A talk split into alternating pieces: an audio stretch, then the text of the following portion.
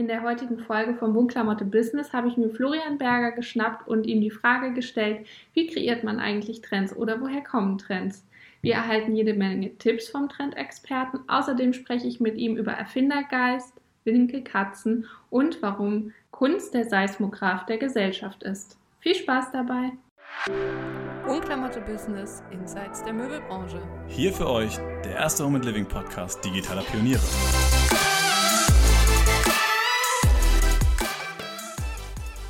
Hallo und herzlich willkommen zum Wohnklamotte Business Podcast. Das ist die erste Folge 2021 und ich sitze hier heute nicht mit Max im Studio, sondern habe mir einen Gast eingeladen, den ich schon ganz lange hier haben wollte, aber gerade momentan finde ich es besonders passend, mit ihm zu sprechen, denn ich bin jetzt hier im Januar die ganze Zeit in Hamburg und nicht wie gewohnt unterwegs auf Messen in Köln oder Paris oder sonst wo, um mich von neuen Trends inspirieren zu lassen. Und ja, Thema Trends, das ist, glaube ich, auch dein Stichwort. Herzlich willkommen, Florian Berger, auch genannt Flobo. Magst du dich unseren Hörern selber mal vorstellen, wer du bist und was du machst und was du mit dem Thema Trends zu tun hast? Ja, mein Name ist Florian Berger. Äh, ich komme auch aus Hamburg. Erstmal vielen Dank für die Einladung und auch Happy New Year. Ich glaube, das dürfen wir noch sagen, äh, gerade in diesen schwierigen Zeiten. Ähm, ich bin Director of Possibilities von Donkey Products. Ähm, wir sind eine Lifestyle-Marke aus ähm, Hamburg und beschäftigen uns unheimlich viel mit Trends. Wir sehen uns als Pionier der Branche. Wir suchen immer nach dem Ungesehenen und äh, das ist für uns eine Herausforderung und das ist der Grund, warum wir jeden Tag aufstehen. Wir wollen das Neue entdecken.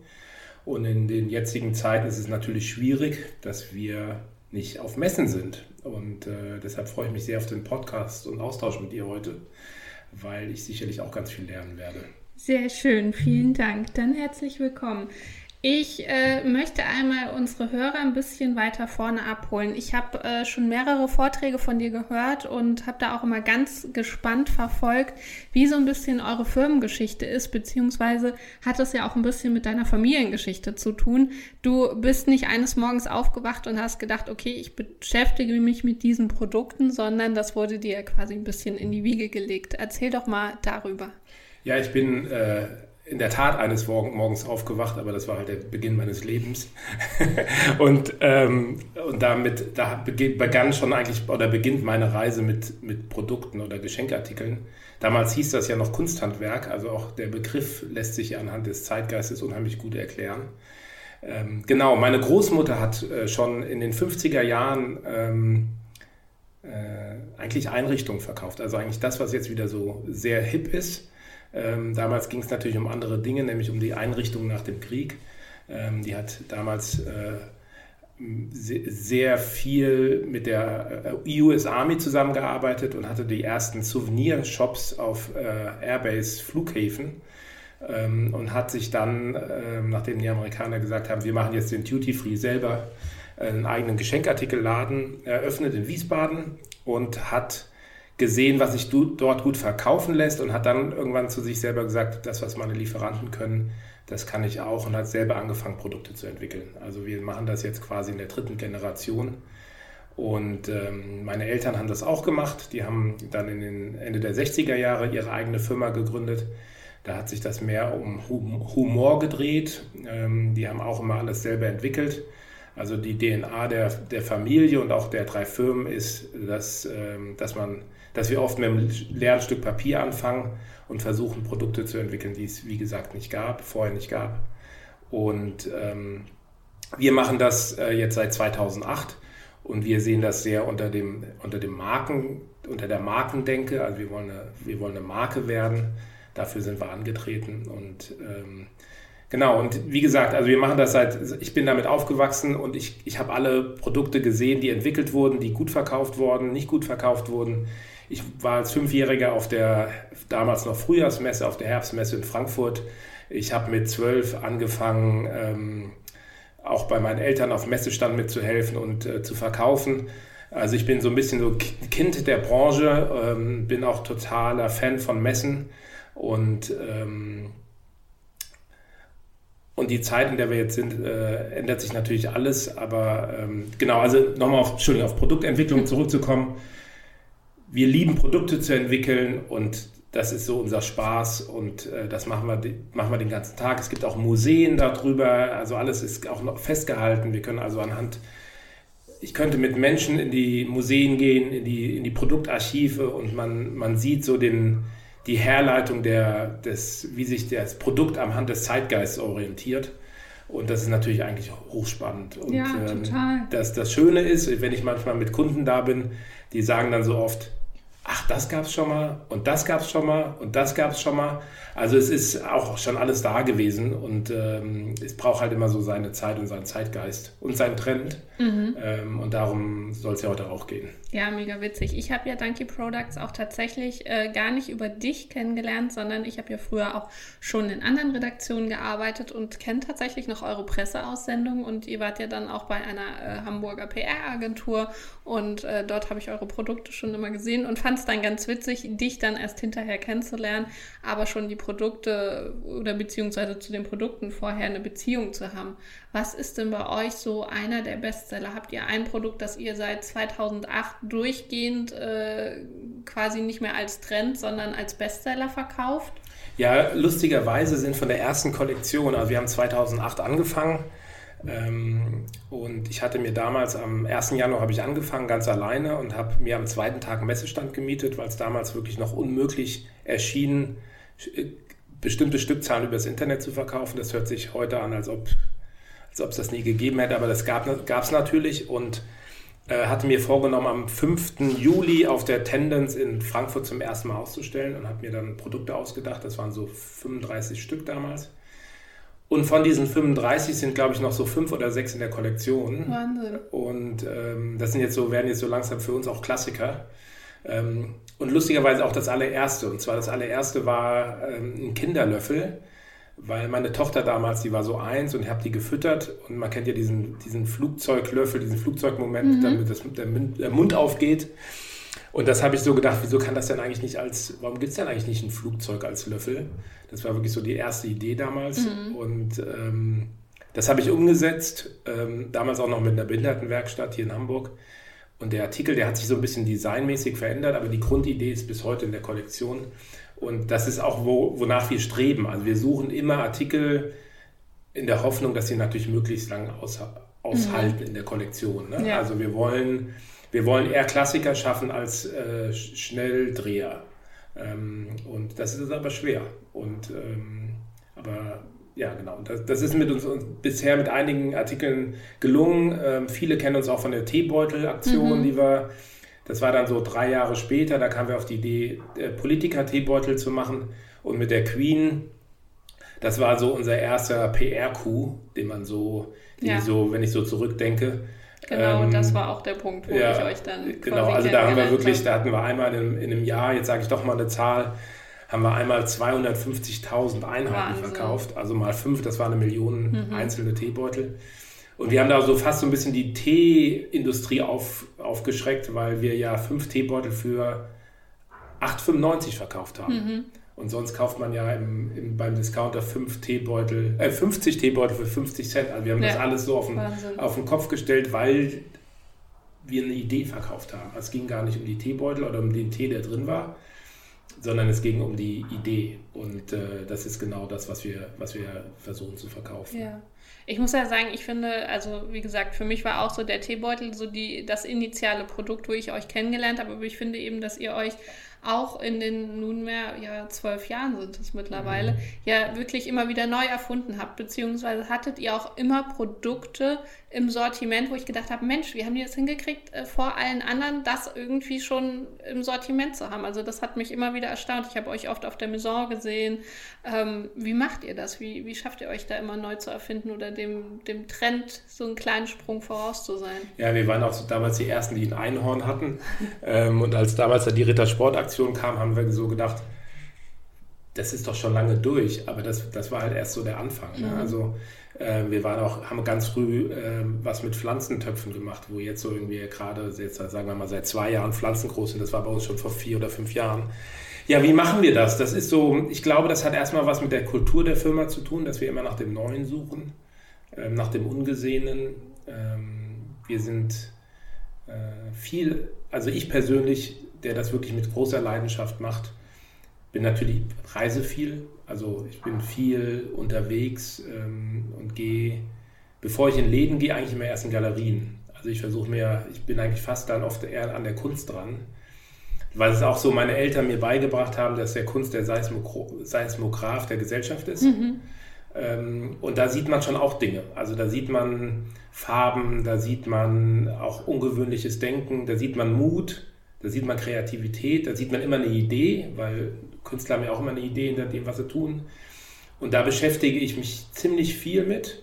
Ähm, ja, und, und dass man natürlich immer mit einem offenen Ohr durch die Welt geht, ein wahnsinnig gutes Netzwerk hat mit Menschen, die so ticken wie man selber.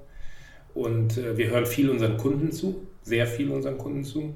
Und das ist so ein bisschen so der, fast so ein bisschen so, so eine Formel, die, mhm. wir uns, die wir uns geschaffen haben. Wir nennen das den Donkey-Effekt, dass wir uns das auch immer weiterentwickeln. Also das ist nicht nur ich, der da oben was reinschüttet, sondern mittlerweile das ganze Team, ob das Vertrieb ist oder ob das äh, Einkauf ist, ob das äh, Kreation ist. Wir haben auch äh, regelmäßige Kreativtreffen, wo wir alle zusammen Ideen uns vor gegenseitig vorstellen. Ähm, aber warum wir am Ende wirklich immer ein Stück vor anderen sind, das weiß ich nicht. Ich glaube, das hat einfach mit dem zu tun, was wir tun. Dass ihr offene Augen habt, offene ja. Ohren. Ja. Und sag mal, hast du irgendeine Lieblingsstadt oder eine Messe, wo du sagst, die ist vielleicht, die haben andere Leute nicht so auf dem Schirm, die aber irgendwie, oder ein Künstler vielleicht auch, der einem immer wieder, also die, immer wieder drüber stolpert? Also die Stadt, die mich in den letzten Jahren am meisten beeindruckt hat, war Seoul. Ähm, das, da war ich so ein paar Mal. Ich versuche immer, wenn ich nach Asien reise, auf die Messe immer noch mal so eine Stadt mhm. Die ich nicht kenne. Ähm, jetzt war ich in den letzten Jahren, bevor diesem Corona kam, ein paar Mal, zwei, drei Mal in Seoul und das ist wirklich eine extrem innovative Stadt. Also sind so, merkt man so die Einflüsse aus den USA, merkt die Einflüsse aus China, merkt die Einflüsse aus Japan, aus Europa. Ist unheimlich jung und, und bunt und, und interessant und intellektuell auch. Da ist ja auch die Musikszene so groß. Ne? Also da, das ist wirklich so, die, die strotzt so vor Kreativität. Auch Läden, da habe ich Läden gesehen, die habe ich nie wieder gesehen. Mhm. Ähm, und äh, also das ist so meine Stadt. Wenn ich Leute frage, mich heute fragen, wohin fährt man denn, dann würde ich nicht mehr sagen nach London oder New York, sondern ich würde sagen, orientiert euch Richtung Asien, weil die sind schneller und da passiert viel mehr als in Stimmt. unseren etablierten Strukturen. Ähm, und äh, deshalb, ich, wie gesagt, also Seoul ist mein, mein Favorit im Moment. Apropos Schnelligkeit, wir haben da ja neulich schon drüber gesprochen, dass äh, uns beide das, ähm, ja, man kann ja nicht sagen negativ auffällt, aber irgendwie so ein bisschen ähm, bewusst ist, wie schnell Trends aufkommen und wie schnell sie aber auch wieder verschwinden. Mhm. Willst du da nochmal das zusammenfassen? Du hast das neulich so schön gesagt. Ja, ich versuche das mal. Ich weiß gar nicht mehr, wie ich es formuliert habe, aber ich habe das, ich sehe das auch mal so ein bisschen aus dem historischen Kontext, dass wir, dass es mal eine Zeit gab, das kann ich jetzt auch wieder, muss ich auf meine Eltern verweisen, die waren immer mal dann weg zehn Tage oder eine mhm. Woche und sind mit leeren Koffern nach London oder New York geflogen, sind mit vollen zurückgekommen. Das war mir auch nochmal so ein zweiter Kindergeburtstag im Jahr oder ein dritter. Und haben einfach unheimlich viele Ideen mitgebracht. Das waren gar nicht immer nur Produktideen, sondern auch äh, Farben, Materialien. Ähm, es ging auf einmal um Rollerskating, ähm, Rollschuhfahren. Was ist das überhaupt? Ähm, mit Musik zusammen. Also ist so, jetzt sind wir so Mitte der 80er Jahre, aber die Trends schwappten so rüber. Und, und die Trends wurden gemacht von damals sehr innovativen Läden, glaube ich. Also von sehr innovativen Einkäufern, die sich viel trauen konnten. Ähm, die natürlich auch immer so Zielgruppen hatten, aber die Trends wurden in bestimmten Läden gemacht, von Designern gemacht und schwappten dann irgendwann zu uns rüber. Waren dann auch erst im Fachhandel und irgendwann haben es dann auch die Ketten entdeckt. Äh, und dann ist es irgendwann bei den Discountern gelandet. Und mittlerweile habe ich so das Gefühl, wenn wir so bei dem Beispiel vielleicht Pflanzen bleiben ähm, oder Kakteen, das ist ja auch so ein sehr, sehr großes Thema geworden. Wenn man jetzt so in die Innenstadt gehen würde, ist Kaktus überall. Mhm. Also der Lidl, Lidl bietet es an, gleichzeitig ist es bei Urban Outfitters, Depot hat es auch schon. Also es ist schon so, da ist gar nicht mehr, man weiß gar nicht mehr, wo man zuerst hingucken mhm. soll und wo man sich orientieren soll. Hat natürlich auch viel mit Social Media zu tun. Hat viel damit zu tun, dass sich immer weniger dazu aufmachen, selber Produkte zu entwickeln, sondern einfach nach Asien fahren und das einkaufen, was sie sehen oder auf ihren Moodboards haben. Aber wirklich Neues, wo entsteht wirklich Neues? Das sind so die Fragen, die wir neulich auch diskutiert mhm. haben und äh, die wir ja auch im Moment noch gar nicht so richtig beantworten können, weil ja jetzt auch noch unser Instrument Messe wegfällt. Ja. Also äh, ich weiß nicht, wie du früher über die Maison gelaufen bist, aber es war ja auch nicht immer nur die Sonderschau oder der Stand X oder Y, sondern es war ja vielleicht auch mal das eine Produkt, was du links unten entdeckt hast oder Total. der Gespräch mit einem, der dir auf dem Gang begegnet ist und gar nicht mit jemand, den du treffen wolltest. Also dieses, das ist ja das, was Kreativität auch bedeutet, dass man sich entwickeln will und offen ist für neue Dinge. Und das, dieses, mir fehlt dieses links unten in der Ecke, diese Begegnung. Das sind mhm. so die, die Momente, die mir fehlen und die, glaube ich, für, die, für den Trend auch unheimlich wichtig sind. Ja, also ich muss ja sagen, ich war ja auch immer ähm, ein großer Verfechter davon, auch wenn ich äh, von, von Fashion und Beauty ehemals Redaktion zu Interior gewechselt bin, habe ich es mir nicht nehmen lassen, mindestens einmal pro Jahr zur Fashion Week zu fahren, mhm. weil ich es einfach ähm, so wegweisend fand, mir dort Farben, Formen und Muster anzuschauen, weil man einfach wusste, okay, die Farben, die sich im Fashion behaupten, die angenommen werden, die findet man dann auch im Interior mhm. wieder. Und so ist es ja auch mit ganz vielen Stofflichkeiten. Also ich finde immer noch, Samt ist so ein gutes Beispiel. Das mhm. war einfach äh, wirklich so ein verstaubtes Material. Das äh, hatte man vielleicht noch in der Gothic-Szene irgendwo verankert, aber ansonsten hat man das nirgends gesehen und dann ähm, ja, ist wahrscheinlich jetzt auch schon mittlerweile acht Jahre her, ähm, war das auf, auf ähm, den verschiedensten Fashion-Shows zu sehen und plötzlich fand es seinen Anklang im Interior und so ist es ja mit vielen, vielen Dingen und ähm, ja, für mich war immer zum Beispiel die Fashion Week ein ganz wichtiger Ankerpunkt. Ich fand es auch wahnsinnig wichtig, immer nach ähm, nach Mailand zu fahren und dort mhm. die Design Week mitzunehmen. Gar nicht die Messe an sich. Sicherlich war die auch interessant, weil man einfach tolle Marken gesehen hat, aber man wusste eigentlich schon, was die Marken herstellen. Das, der, den Trendweg, der wurde schon gegangen. Aber sich dann abends so auf den, den Partys in der Innenstadt auszutauschen mhm. oder dann auch mal noch irgendwie einen ganz jungen Designer zu entdecken, der vielleicht nur irgendwo einen kleinen Pop-up-Store sich mieten konnte und gar nicht irgendwo sage ich mal, das Budget hatte, sich groß vorzustellen. Das sind ja eigentlich die, die die Trends reinbringen. Mhm. Ich muss sagen, ich ähm, bin auch ähm, sehr voller Bauchschmerzen gewesen letztes Jahr, als ich gehört habe, dass ähm, so aus diesem urbanen Umfeld in Berlin die Fashion Week rausgezerrt mhm. wurde und nach Frankfurt gesteckt wurde. Frankfurt hat sicherlich ähm, auch ein potenzielles Pflaster für die Fashionbranche, aber nicht für die Trends, würde ich sagen. Weil ich finde, die Trends müssen immer aus dem Urbanen rauskommen. Die müssen irgendwie, die müssen bei den Menschen anfangen und die dürfen nicht so von oben vorgegeben werden. Und ich finde, das konnte Berlin immer sehr gut, als meiner Meinung nach mit einzige Stadt in Deutschland. Und das finde ich ein bisschen schade. Da bin ich mal gespannt, ähm, wie sich das so entwickelt und auch. Ähm, ja, es gab ja auch so viele tolle Designer-Labels, also auch Möbeldesign-Labels in Berlin. Was das jetzt für Auswirkungen auf die hat, denn Fashion und Interior hat ja da auch immer einen großen Zusammenhang gehabt. Ja. Ja, ja das, wir waren ja, wir haben also Fashion ist natürlich auch mal äh, für uns eine wichtige Inspiration gewesen. Wir waren ja auch 2012 die ersten, die mit solchen Interior-Produkten auf die Modemesse gegangen sind. Wir waren ja 2012 zum ersten Mal auf der Bread and Butter, mhm. ähm, waren sogar schon in Barcelona damals weil wir ja auch diesen Zusammenhang gesehen haben im Retail, dass es irgendwann nicht mehr ausreicht, einen grünen Parker zu verkaufen, sondern das Interior dann eine große Rolle spielen wird. Deshalb sind wir ja schon 2012 auf die, äh, wie gesagt, auf die Bread and Butter gegangen. Und das hat uns eigentlich bis heute nicht losgelassen, dass wir ähm, auch viel in Fashionladen, Fashionläden verkaufen. Und äh, da kommen natürlich auch viele Trends her. Also mhm. Also das ist, äh, das ist auch bis ist bis heute so und wird auch immer ein Stück weit so bleiben. Ich glaube, dass die Fashion-Leute auch einfach immer ein Stück vor uns sind, vor den Interior-Leuten. Also das ist schon auch wichtig. Hast du dir denn letztes Jahr neue Quellen gesucht, um dich inspirieren zu lassen, wenn man jetzt sagt, okay, die Reisen waren nicht mehr möglich, die Messen waren plötzlich nicht mehr da? Oder hast du einfach mal in dich geschaut und geguckt, was da noch so schlummert an, an Sachen, die vielleicht noch gar nicht ja, wir haben, wir haben, wie gesagt, wir bei uns sind wirklich die, ähm, die Ideenkisten sind voll. Also wir sind Gott sei Dank ja nicht so wahnsinnig darauf angewiesen, dass wir jetzt den Gelbton treffen mhm. äh, oder das Material treffen, weil wir wirklich so immer so von der Produktidee fast kommen.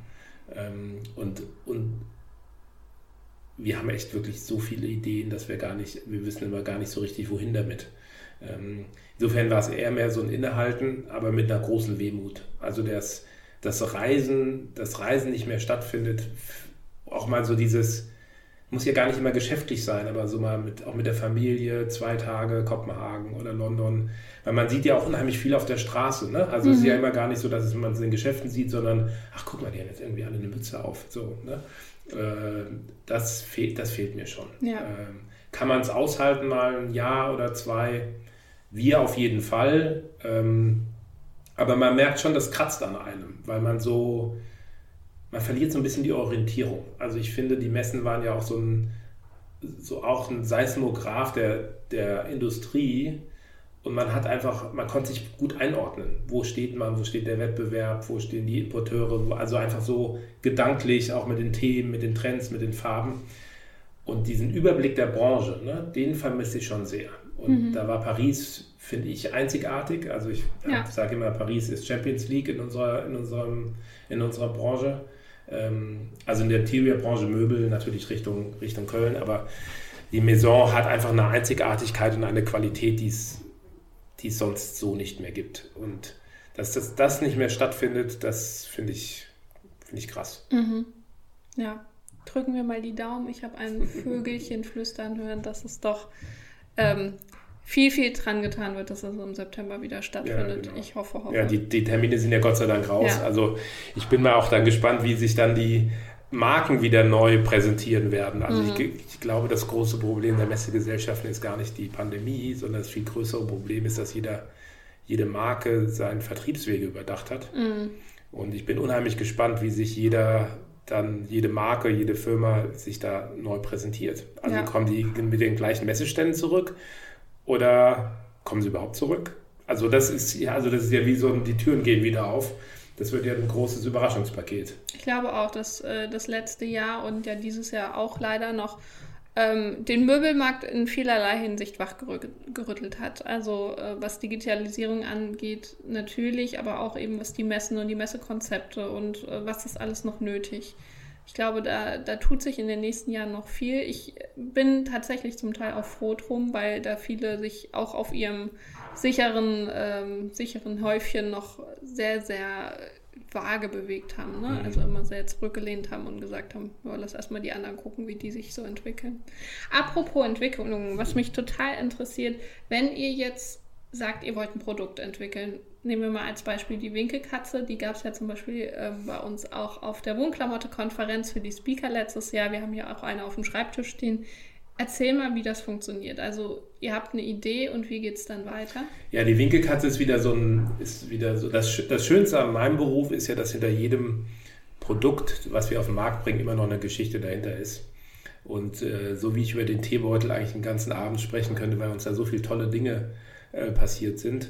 So, so ein bisschen ist das auch jetzt bei der Winkelkatze. Das ist, äh, ich äh, habe neulich zu meinem Team gesagt, das ist, da haben wir mal Nummer 1 Hit wieder geschrieben. Ähm, der, der gelingt einem nicht jedes Jahr und auch nicht jede zwei Jahre, aber solange man es noch kann, ist es immer, hat man immer so das Selbstverständnis, dass es geht. Genau, mit den Winkelkatzen, wir haben das, das ist in der Tat bei uns entstanden durch ein Fotoshooting. Also wir haben, äh, unser Designer damals wollte eine farbige Winkelkatze als Hintergrund für ein Motiv nutzen und kam zu mir und hat gesagt, ich hätte gerne farbige Winkelkatze. Und dann habe ich zu ihm gesagt, ja, dann kauft ihr doch eine. Und da hat er gesagt, das würde ich auch gerne machen. Ich habe das ganze Internet durchforstet. Es gibt niemanden, der Winkelkatzen in einfarbig anbietet. Mhm. Ich kenne auch nur die goldenen, ehrlich gesagt. Die, ja, genau, die ja irgendwie, irgendwie mhm. so kitschig sind, dass sie einem fast zu kitschig sind. Mhm. Und das habe ich gar nicht glauben wollen, aber es war wirklich so. Und äh, auf unserer nächsten Reise nach Asien haben wir dann nach Ausschau gehalten nach jemandem, der sich darauf spezialisiert hat. Den haben wir dann auch gefunden und der wollte uns das erst gar nicht machen, weil er gesagt hat, das kauft doch eh keiner. Und dann haben wir vier, sechs Farben bemustert und die standen bei uns und die haben, ich, ich, ich stelle die immer so mitten ins, ins Büro, weil ich Reaktionen sehen möchte. Mhm. Wenn auch unsere Mitarbeiter einfach nur vorbeigehen, dann, dann passiert ja emotional gar nichts und ich will immer eigentlich, dass was passiert. So sind auch schon ganz viele Hits bei uns entstanden. Und bei den Winkelkatzen hat sich was getan, aber am Anfang gar nicht so positiv, weil sie gesagt, die Mitarbeiter gesagt haben, das ist nicht Donkey. Und dann habe ich gesagt, ja, aber die sind so gut, dann müssen wir sie Donkey-mäßig machen. Und äh, dann haben wir denen ja noch ähm, Bedeutung zu, zu, äh, dazu gegeben mhm. und ein tolles Fotoshooting gemacht, eine 4C-Verpackung. Also mhm. Also wir haben daraus aus diesem Air Kitsch-Artikel so ein Wohnaccessoire gemacht. Ähm, und das hat am Anfang auch wieder, wenn wir über Trends reden, wir haben die vorgestellt dann hier in Hamburg, glaube ich, auf den Einkaufstagen, äh, auf der Nordstil. Und die deutschen Händler haben nicht gezuckt. Also die haben einfach nicht gezuckt. Dann sind wir nach München, nicht gezuckt. Ähm, und da kam schon mal, kam mein Vertriebsleiter damals zu mir und gesagt, Florian, ich glaube, den Winkelkatzen hast du daneben gelesen. Da habe ich gesagt, wart mal ab, bis wir nach Paris fahren, dann reden wir wieder. Und Paris, wie Paris so ist, hat, haben uns die Dinge aus den, schon aus den Händen gerissen. Wir waren dann nach vier Wochen ausverkauft. Und da hat sich mal wieder so herausgestellt, das merken wir auch auf die, die Franzosen, also auf der Pariser Messe, mhm. die sind mit dem Trend einfach immer einen mhm. Tick, Tick äh, vor, den, vor den Deutschen, mhm. wenn wir das so in, dieser, in diesem Ping-Pong sehen wollen. Und genau, und dann, dann beginn, da begann, begann quasi diese Reise mit der Winkelkatze. Ähm, und äh, da waren wir erst drei Monate ausverkauft. Das dauert ja leider immer, bis es, bis es wieder hier ist, die Ware. Und mittlerweile haben wir da wirklich auch tolle Sachen miterlebt. Das wurde auf, wurde eine Aust in, auf den Australian Open war das eine Wand bei den, bei den Tennisleuten. Da haben wir 180 Winkelkatzen. Wir hatten in, äh, letztes Jahr im Pop-Up-Store im KDW, da haben wir die Winkelkatzen als auch in, in sehr überdimensional gespielt. Das war ein Social Media Magnet. Da waren die Social Media Post vom KDW über den Winkelkatzen war der erfolgreichste Post, den die jemals gemacht haben vor Louis Vuitton und Gucci. Mega gut. Und wir haben an einem Wochenende mehr verkauft als Lego, als Marke. Also die haben eigene Kassen eingerichtet für uns. Also es waren so, das hat für uns auch wieder so gezeigt, dass man am POS einfach Begeisterung entfachen muss mhm. und den Leuten auch ungewöhnliche Sachen zeigen wollen, weil die Menschen sind auf der Suche nach dem Außergewöhnlichen. Die sind, dafür sind die Innenstädte viel zu konform geworden in den letzten Jahren, auch international. Und ähm, genau, und das versuchen wir mit unseren Produkten zu machen. Und die Winkelkatze ist, wie ich finde, ein sehr schönes Beispiel, dass man aus einem vorhandenen Artikel, den es schon seit Jahren gibt, den anders interpretieren kann und ähm, den trotzdem zum Erfolg führen kann. Super spannend. Du hast jetzt gerade auch schon den Vertrieb erwähnt. Es ist natürlich, wird die meisten Hörer ja auch interessieren, ähm, wie verkaufen sich solche Produkte eigentlich? Welche Vertriebswege geht ihr da? Ich habe auch äh, von dir ja schon im Vorfeld gehört, dass der Einzelhandel für euch immer noch äh, starker Triggerpunkt ist. Ja. Magst du dazu noch ein bisschen was erzählen? Ja, gerne. Also wir haben damals mit dem Einzelhandel begonnen. Das war ein ganz klarer Vertriebsweg für uns und auch von Anfang an international. Ähm, wir sind ein sehr international denkendes Unternehmen. Wir haben auch immer, arbeiten immer mit drei Sprachen von Anfang an. Und Jetzt habe ich die Frage vergessen. Sag mir nochmal. Der Vertriebsweg. Wel also die, der Fachhandel, genau. der Fachhandel ist für uns immer noch, also wir lieben den Fachhandel. Wir hatten auch mal so eine Zeit lang, da haben wir mal versucht, dann mit, mit größeren Ketten zu arbeiten, zusammenzuarbeiten. Das hat für uns nicht funktioniert. Also wir mussten uns da biegen. Mhm. Ähm, die wollten sich nicht biegen lassen. Das haben wir dann nach so zwei Jahren abgebrochen und haben gesagt, wir, das ist einfach nicht unsere Welt mit Donkey. Wir wollen in die, in die Concept Stores, wir wollen in den in inhabergeführten Fachhandel, wir wollen die Menschen sehen, wir wollen Museumsshops. Ähm, und wenn Department Stores, dann am liebsten nur so ein, sagen wir mal, ein KDW, ein Priton in Paris oder ein Selfridges, das sind so da sehen wir uns unheimlich gerne, da funktionieren wir auch unheimlich gut. Und mit dem Fachhandel ist äh, immer noch, haben wir einfach eine sehr gute Partnerschaft, da sind Freundschaften entstanden und das pflegen und hegen wir. Ähm, online spielt, wir haben zwar unseren eigenen Online-Shop, der spielt aber für uns im, im Gesamtkontext wirklich nur eine kleine Rolle.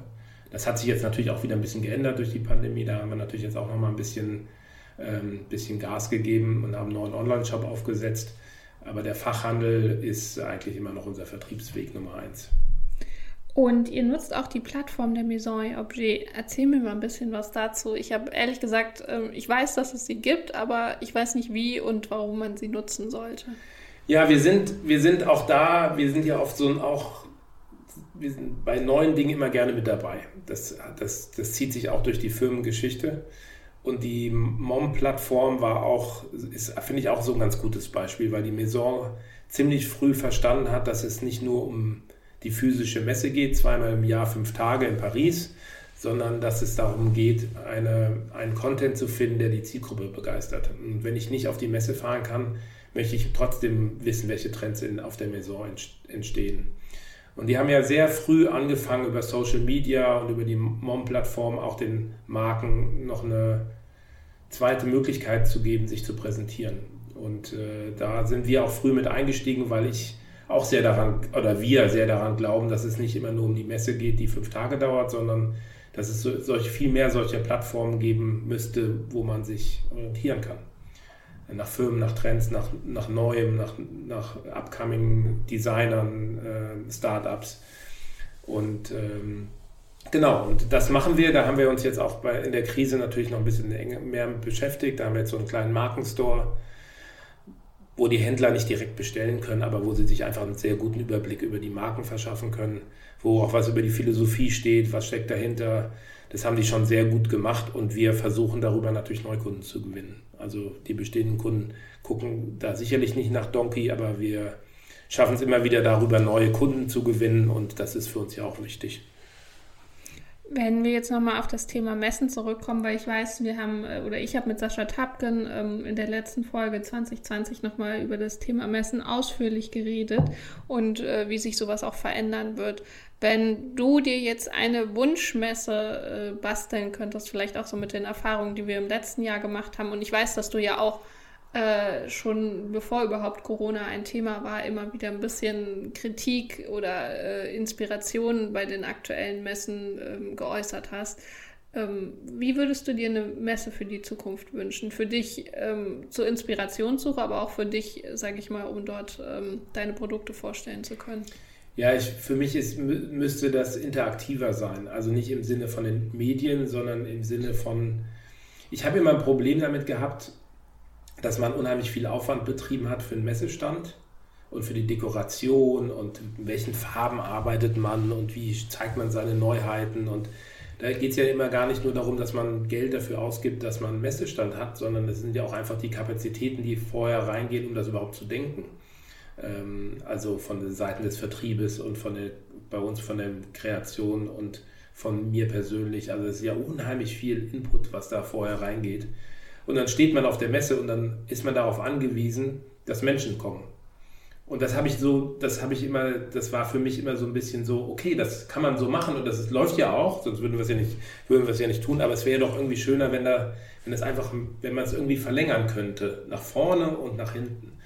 Ähm, und dass es nicht nur um diesen, ich schreibe jetzt eine Order geht, das ist ja bei mhm. uns im, im, im Markt sehr gegeben, dass man die Messe danach auswertet, ob man genug Orders geschrieben hat, sondern es, für mich müsste es vielmehr darum gehen, dass man sich austauscht und dass man aber auch nicht nur sich austauscht am Messestand, sondern viel mehr voneinander lernt. Ich glaube ja auch, dass Startups ganz viel von etablierten Firmen lernen können und etablierte Firmen von Startups. Ich empfinde das gar nicht so, dass es da so ein Entweder-Oder gibt, sondern es müsste mehr ein Und geben. Und ich finde, da gibt es Messegesellschaften, die es einfach nicht geschafft haben, auch die neue Zielgruppe mit, mitzunehmen, also die junge Zielgruppe oder auch mal den Startups eine Möglichkeit zu geben, sich zu präsentieren.